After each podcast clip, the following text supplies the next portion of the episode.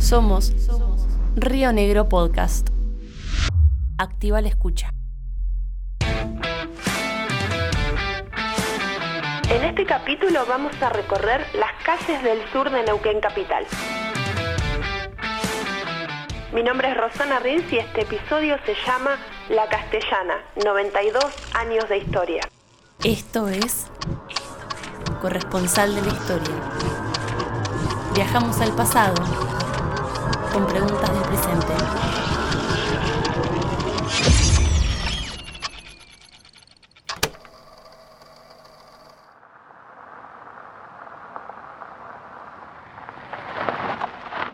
Para llegar a donde estoy, tuve que tomar caminos de tierra, serpentear chacras, evitar calles sin salida, extender carteles que dan indicaciones pero que contradicen direcciones.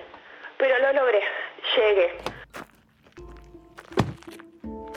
Estoy frente a una casa que tiene 92 años, en Valentina Sur Rural, que es patrimonio cultural, pero que se hizo poco para resguardarla.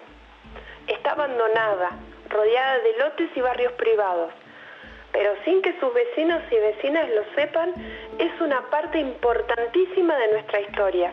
Para conocer su origen nos tenemos que ir a 1929. Acompáñame al pasado.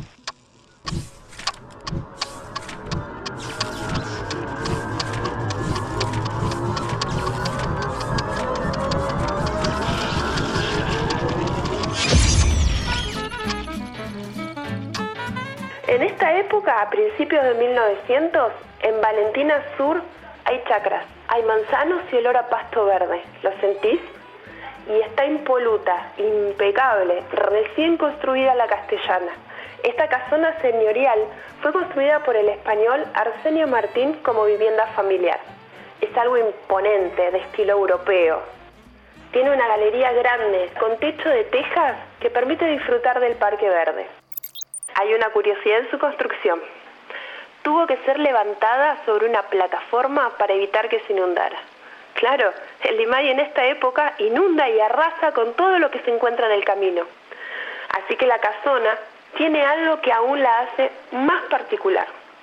Puentes colgantes. Sí, como escuchás, puentes colgantes que conectan la galería de la casona con la calle de ingreso. Cuando el río Limay desborda, los propietarios y sus invitados pueden ingresar a la castellana sin problemas. Y esto es importante, porque la castellana es epicentro de reuniones de todo tipo, políticas y sociales, a las que concurren grandes personalidades de la época. Por esta casona, por ejemplo, se lo ve pasar al ex gobernador del territorio del Neuquén, Enrique Piloto, y al terrateniente español Casimiro Gómez. Confieso, no nos gusta lo que vemos. Pasaron 92 años desde que se construyó la castellana. Sigue en pie, pero deshabitada. Cuando Arsenio Martín falleció, sus herederos vendieron la propiedad a un privado. En 2017 el Consejo Deliberante de Neuquén la declaró Patrimonio Histórico de la ciudad y eso fue lo único que se hizo para preservarla. Hoy la rodean árboles que intentan ocultarla.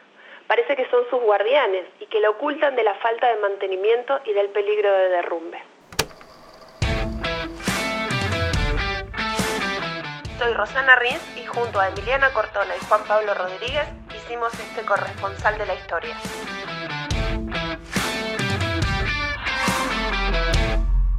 Recién escuchaste un podcast de Río Negro Radio.